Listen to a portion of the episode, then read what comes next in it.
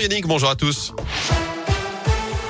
Et on débute avec vos conditions de circulation dans la région. Ça se passe bien actuellement. Léger ralentissement pour la traversée de Lyon sur la M6 à l'entrée du tunnel sous Fourvière en direction de Marseille pour rester fluide. Notez ce dernier week-end de chassé croisé sur les routes. Ça va être chargé la fin des vacances d'hiver pour notre zone. Bison futéiste le drapeau orange aujourd'hui pour les départs en Auvergne-Rhône-Alpes.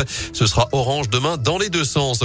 À la une ce vendredi, les taux se resserrent autour de Kiev. Des échanges de tirs et des explosions ont été entendus ce matin. L'armée russe se rapproche notamment au, au nord et à l'est de la capitale ukrainienne au lendemain de l'invasion décrétée par Vladimir Poutine, le président russe qui a échangé cette nuit avec Emmanuel Macron au téléphone, échange jugé franc, direct et rapide au cours duquel le président français a redemandé l'arrêt immédiat des opérations. Emmanuel Macron qui a également annoncé plus tard un renforcement des sanctions européennes à l'encontre de Moscou alors que la France va accélérer le déploiement de soldats en Roumanie pour faire face à cette situation. Écoutez le chef de l'État. Les temps tragiques de l'histoire reviennent. La guerre est là sur notre sol et donc si besoin était d'avoir la démonstration que l'Europe n'est pas simplement un marché de consommateurs, mais bien une puissance qui doit penser son indépendance énergétique, sa transition climatique par elle-même, qui doit penser une Europe de la défense capable de protéger ses frontières, ses citoyens, et de se projeter vers ses alliés, entre autres choses, et évidemment aussi une souveraineté technologique.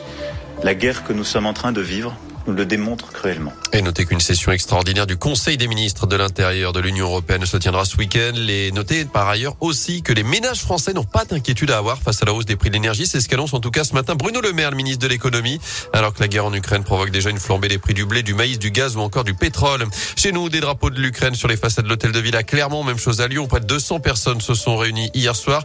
Lyon, la ville, se dit prête à accueillir des réfugiés ukrainiens ou les pays voisins. Environ 100 000 personnes ont déjà fui leur foyer hier en Ukraine. Plusieurs milliers d'autres ont quitté le pays selon les Nations Unies. Autre rassemblement de soutien prévu demain à 11h du côté de Saint-Etienne.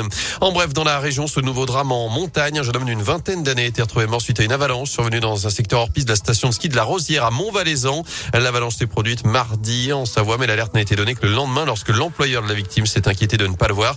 Notez que l'Isère est justement vigilance jaune avalanche aujourd'hui. La finale de la Ligue des Champions relocalisée au Stade de France. L'UEFA vient de l'annoncer compte tenu de la guerre en Ukraine.